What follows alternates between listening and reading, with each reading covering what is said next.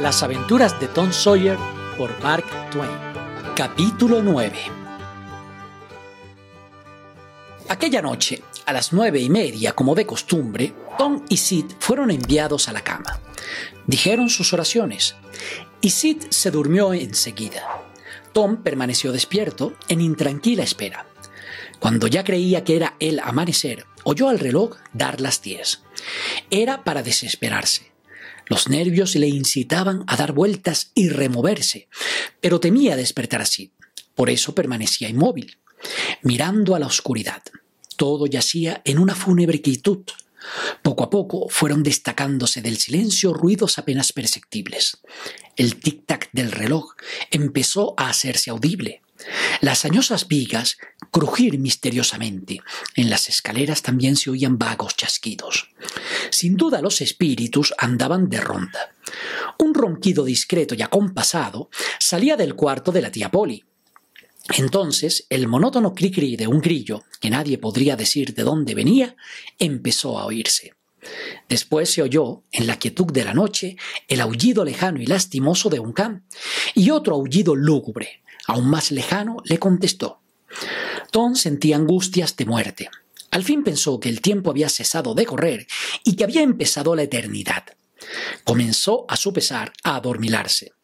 El reloj dio las once, pero no lo oyó. Y entonces, vagamente, llegó hasta él, mezclado con sus sueños, aún sus informes, un tristísimo maullido. Una ventana que se abrió en la vecindad le turbó. Un grito de maldito gato, vete, y el estallido de una botella vacía contra la pared trasera del cobertizo de leña acabó de despabilarle. Y en un solo minuto estaba vestido. Salía por la ventana y gateaba en cuatro pies por el tejado, que estaba al mismo nivel. Maulló dos o tres veces con gran comedimiento. Después saltó al tejado de la liñera y desde allí al suelo. Huckleberry le esperaba, con el gato muerto. Los chicos se pusieron en marcha y se perdieron en la oscuridad. Al cabo de media hora estaban vadeando por entre la alta hierba del cementerio. Era un cementerio en el viejo estilo del oeste. Estaba en una colina a milla y media de la población. Tenía como cerco una desvencijada valla de tablas, que en unos sitios estaba derrumbada hacia adentro y en otros hacia afuera, y en ninguno derecha. Hierbas y matorrales silvestres crecían por todo el recinto. Todas las sepulturas antiguas estaban hundidas en tierra. Tablones redondeados por un extremo y roídos por la intemperie se alzaban hincados sobre las tumbas, torcidos y como buscando apoyo sin encontrarlo consagrado a la memoria de fulano de tal. Había sido pintado en cada uno de ellos, mucho tiempo atrás, pero ya no se podía leer aunque hubiera habido luz para ello. Una brisa tenue susurraba entre los árboles, y Tom temía que pudieran ser las ánimas de los muertos, que se quejaban de que no se los dejase tranquilos. Los dos chicos hablaban poco, y eso entre dientes, porque la hora y el lugar y el solemne silencio en que todo estaba envuelto oprimía sus espíritus. Encontraron el montosillo recién hecho que buscaban, y se escondieron bajo el cobijo de tres grandes olmos que crecían casi juntos a poco trecho de la sepultura. Después esperaron callados un tiempo que les pareció interminable. El graznido lejano de una lechuza era el único ruido que rompía aquel silencio de muerte. Las reflexiones de Tom iban haciéndose fúnebres y angustiosas. Había que hablar de algo. Por eso dijo en voz baja: Hawk, ¿tú crees que a los muertos no les gustará que estemos aquí? Huckleberry murmuró. Quien lo supiera. Esto está de mucho respeto, ¿verdad? Ya lo creo que sí. Hubo una larga pausa mientras los muchachos controvertían el tema interiormente. Después, quedamente, prosiguió Tom. Dime, Hawk, ¿crees que Hoss Williams nos oye hablar? Claro que sí. Al menos nos oye su espíritu. Al poco rato. Ojalá hubiera dicho el señor Williams pero no fue con mala intención. Todo el mundo le llamaba Jos. Hay que tener mucho ojo, Tom, en cómo se habla de esta gente difunda. Esto era un jarro de agua fría, y la conversación se extinguió otra vez. De pronto, Tom asió del brazo a su compañero. ¿Qué pasa, Tom? Y los dos se agarraron el uno al otro con los corazones sobresaltados. ¡Che, Tom! ¡Otra vez! ¿No los oyes? Yo, allí, lo oyes ahora. Dios mío, Tom, que vienen. Vienen de seguro, ¿qué hacemos? No sé. ¿Crees que nos verán? Tom, ellos ven oscuras, lo mismo que los gatos. Ojalá no hubiera venido. No tengas miedo. No creo que se metan con nosotros. Ningún mal estamos haciendo. Si nos estamos muy quietos, puede ser que no se fijen. Ya lo haré, Tom, pero tengo un temblor. Escucha. Los chicos estiraron los cuellos con las cabezas juntas, casi sin respirar. Un apagado rumor de voces llegaba desde el otro extremo del cementerio.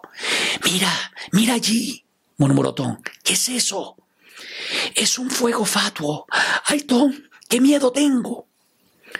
Unas figuras indecisas se acercaban entre las sombras, balanceando una antigua linterna de hojalata, que tachonaba el suelo con fugitivas manchas de luz. Hawk murmuró con un estremecimiento. Son los diablos, son ellos. Tom, es nuestro fin. ¿Sabes rezar? Lo intentaré, pero no tengas miedo. No van a hacernos daños. Acógeme, Señor, en tu seno. ¿Qué pasa, Hawk? Son humanos por lo menos uno. Uno tiene la voz de Muff Potter. Oh, ¿de veras? Le conozco muy bien. No te muevas ni hagas nada. Es tan bruto que no nos ha de notar. Estará bebido como siempre el condenado. Bueno, me estaré quieto. Ahora no saben dónde ir. Ya vuelven hacia acá. Ahora están calientes. Fríos otra vez. Calientes. Calientes que se queman. Esta vez van derechos. Oye, Hawk, yo conozco otra de las voces es la de Joe el Indio. Es verdad, ese mestizo asesino. Preferiría mejor que fuese el diablo. ¿Qué andará buscando? Los cuchicheos cesaron de pronto, porque los tres hombres habían llegado a la sepultura y se pararon a pocos pasos del escondite de los muchachos. Aquí es, dijo la tercera voz, y su dueño levantó la linterna y dejó ver la faz del joven doctor Robinson. Potter y Joe el indio llevaban unas parihuelas y en ellas una cuerda y un par de palas. Echaron la carga a tierra y empezaron a abrir la sepultura. El doctor puso la linterna a la cabecera y vino a sentarse recostado en uno de los olmos. Estaba tan cerca que los muchachos hubieran podido tocarlo. Deprisa, deprisa, dijo en voz baja. La luna va a salir de un momento a otro. Los otros dos respondieron con un gruñido sin dejar de cavar. Durante un rato no hubo otro ruido que el chirriante de las palas al arrojar a un lado montones de barro y pedruscos. Era labor pesada. Al cabo, una pala tropezó en el féretro con un golpe sordo, y dos minutos después los dos hombres lo extrajeron de la tierra. Forzaron la tapa con las palas, sacaron el cuerpo y lo echaron de golpe en el suelo. La luna apareció saliendo de entre las nubes e iluminó la faz lívida del cadáver. Prepararon las parihuelas y pusieron el cuerpo encima, cubierto con una manta, asegurándolo con la cuerda. Potter sacó una larga navaja de muelles, cortó un pedazo de cuerda que quedaba colgado y después dijo: Ya está hecha esta condenada tarea, Galeno. Y ahora mismo alarga usted otros cinco dólares o ahí se queda eso. Así se habla, dijo Joe el indio. ¿Cómo? ¿Qué quiere decir esto? exclamó el doctor. Me habéis exigido la paga adelantada y ya os he pagado. Sí. Y más que eso aún, dijo Joe al acercarse al doctor, que ya se había incorporado. Hace cinco años me echó usted de la cocina de su padre una noche que fui a pedir algo de comer. Y dijo que no iba yo allí a cosa buena. Y cuando yo juré que me lo había de pagar, aunque me costase cien años, su padre me hizo meter en la cárcel por vagabundo. ¿Se figura que se me ha olvidado? Para algo tengo la sangre india. Y ahora le tengo a usted cogido y tiene que pagar la cuenta. Para entonces estaba ya amenazando al doctor, metiéndole el puño por la cara. El doctor le soltó de repente tal puñetazo que dejó al rufián tendido en el suelo. Potter dejó caer la navaja y exclamó Vamos a ver, ¿Por qué pega usted a mi socio? y un instante después se habían lanzado sobre el doctor, y los dos luchaban fieramente, pisoteando la hierba y hundiendo los talones en el suelo blando. Joe, el indio, se irguió de un salto, con los ojos relampagueantes de ira. Cogió la navaja de Potter y deslizándose agachado como un felino, fue dando vueltas en torno de los combatientes, buscando una oportunidad.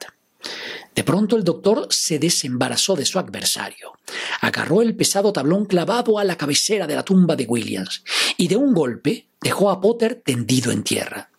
Y en el mismo instante el mestizo aprovechó la ocasión y hundió la navaja hasta las cachas en el pecho del joven dio este un traspiés y se desplomó sobre Potter, cubriéndolo de sangre. Y en aquel momento las nubes dejaron en sombra el horrendo espectáculo y los dos muchachos, aterrados, huyeron veloces en la oscuridad. Poco después, cuando la luna alumbró de nuevo, Joe el indio estaba en pie junto a los dos hombres caídos, contemplándolos. El doctor balbuceó unas palabras inarticuladas, dio una larga boqueada y se quedó inmóvil. El mestizo murmuró. Aquella cuenta ya está ajustada. Después registró al muerto y le robó cuanto llevaba en los bolsillos, y enseguida colocó la navaja homicida en la mano derecha de Potter, que la tenía abierta, y se sentó sobre el féretro destrozado. Pasaron dos, tres, cuatro minutos, y entonces Potter comenzó a removerse gruñendo. Cerró la mano sobre la navaja, la levantó la miró un instante y la dejó caer estremeciéndose. Después se sentó empujando al cadáver lejos de sí, y fijó en él los ojos, y luego miró alrededor aturdido. Sus ojos se encontraron con los de Joe. Cristo. ¿Cómo es esto, Joe? dijo. Es un mal negocio, contestó Joe sin inmortarse. ¿Para qué lo has hecho así? Yo no he hecho tal cosa. ¿Cómo? ¿Ahora sales con esas? Potter tembló y se puso pálido. Yo creía que se me había pasado la borrachera. No debía haber venido esta noche, pero la tengo todavía en la cabeza. Peor que antes de venir aquí. No sé por dónde me ando. No me acuerdo casi de nada. Dime yo, palabra honrada, ¿lo he hecho yo? Nunca tuve tal intención. Te lo juro por la salvación de mi alma, Joe. No fue tal mi intención. Dime cómo ha sido. Da espanto. Y él, tan joven y que prometía tanto. Pues los dos andabais a golpe, y él te arreó uno con el tablón, y caíste despatarrado. Y entonces vas y te levantas dando tumbos y traspiés, y coges el cuchillo y se lo clavas, en el momento justo en que él te daba otro tablonazo más fuerte. Y ahí te has estado, mismamente como muerto desde entonces. Ay, no sabía lo que me hacía que me muera aquí mismo si me di cuenta. Fue todo cosa del whisky y del acaloramiento, me figuro. Nunca usé un arma en mi vida. He reñido, pero siempre sin armas. Todos pueden decirlo. Joe, cállate, no digas nada. Dime que no has de decir nada. Siempre fui parcial por ti, Joe, y estuve de tu parte, ¿no te acuerdas? ¿No dirás nada? Y el mísero cayó de rodillas ante el desalmado asesino, suplicante con las manos cruzadas. No, siempre te has portado derechamente conmigo, y no he de ir contra ti. Ya está dicho, no se me puede pedir más. Yo, eres un ángel. Te he de bendecir por esto mientras vivas, dijo Potter, rompiendo a llorar. Vamos, basta ya de gimoteos. No hay tiempo para andar en lloros. Tú te largas por ese camino, yo me voy por ese otro. Andando, pues, y no dejes señal detrás de ti por donde vayas. Potter arrancó con un trote que pronto se convirtió en carrera. El mestizo le siguió con la vista y murmuró entre dientes. Si está tan atolondrado con el golpe y tan atiborrado de la bebida como parece, no ha de acordarse de la navaja hasta que esté ya tan lejos de aquí que tenga miedo de volver a buscarla solo y en un sitio como este. Gallina. Unos minutos después, el cuerpo del hombre asesinado, el cadáver envuelto en la manta, el féretro sin tapa y la sepultura abierta solo tenían por testigo la luna. La quietud y el silencio reinaban de nuevo. Si llegaste hasta acá, me gustaría invitarte a que te unas como miembro de mi canal de audiolibros.